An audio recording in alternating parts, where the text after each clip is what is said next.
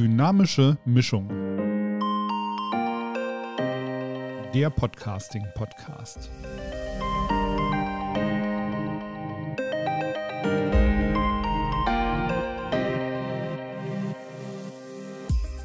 Hallo und willkommen zu Dynamische Mischung, dem Podcast für alle, die in ihrem Unternehmen oder ihrer Institution einen Podcast etablieren oder weiterentwickeln wollen.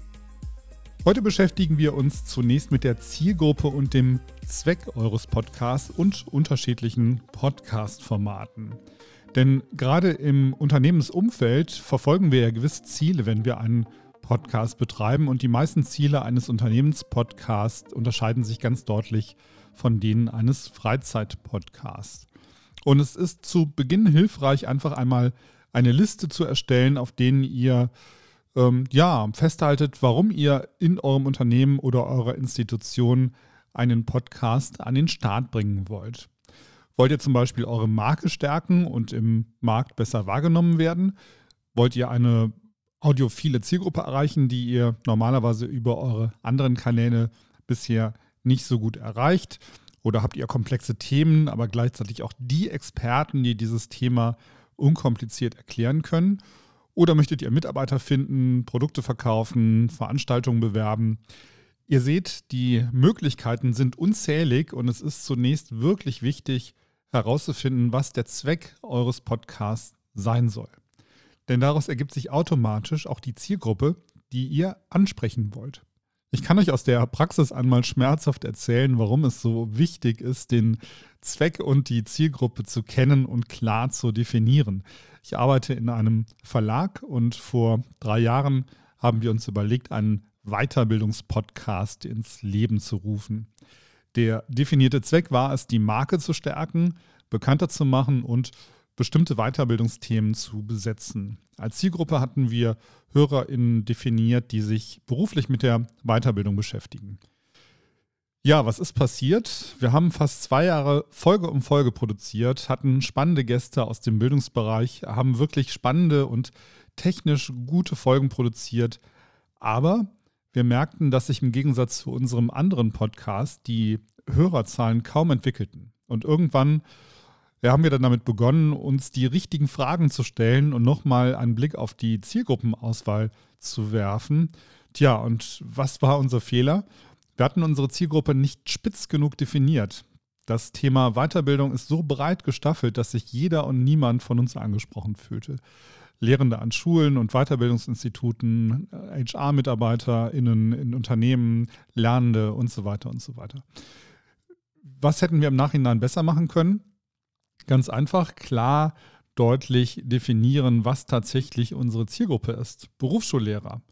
Und in diesem Fall hätten wir unsere komplette Themenauswahl, naja, viel enger um diese Zielgruppe herum ansiedeln können. Wir hätten Lehrerinnen und Lehrer als Gäste eingeladen, die uns ihre Erfolgsgeschichten erzählen von spannenden Unterrichtskonzepten und so weiter.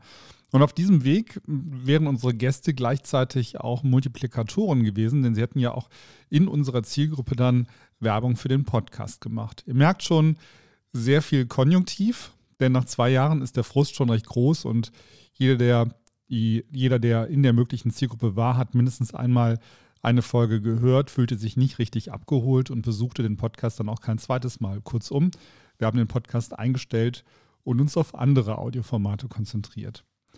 Am Ende solltet ihr also, bevor es weitergeht, wissen, was ist der Zweck eures Podcasts und wer ist eure Kernzielgruppe. Schreibt es wirklich auf. Je spitzer ihr formuliert, umso leichter wird es euch gelingen, Themen und Gäste für euren Podcast zu gewinnen. So, wenn ihr den Zweck eures Podcasts und eure Zielgruppe definiert habt, werdet ihr merken, dass schon in eurem Kopf Ideen für Themen entstehen. Legt also am besten direkt noch eine zweite Liste an, auf der ihr mögliche Themen sammelt. Versucht mal mindestens zwölf Themen zusammenzubekommen und bringt diese Themen dann auch noch in eine für euch sinnvolle Priorisierung. Ja, wenn ihr nun den Zweck eures Podcasts und eure Zielgruppe und die ersten Themen erarbeitet habt, dann werdet ihr feststellen, dass ganz automatisch schon weitere Ideen und Fragen auftauchen, nämlich die des Formats. Und da gibt es ja durchaus verschiedene Möglichkeiten. zum Beispiel den Interview-Podcast. Dann habt ihr einen oder mehrere Moderatoren und ladet euch fachkundige Gäste ein. Oder einen Infopodcast, in dem ihr über Neuigkeiten und aktuelle Nachrichten aus eurem Fachgebiet berichtet und sie diskutiert. Oder ein Sachformat, bei dem ihr ein bestimmtes Thema umfassend recherchiert und die Ergebnisse vortragt. Das sind dann sogenannte edukative Formate.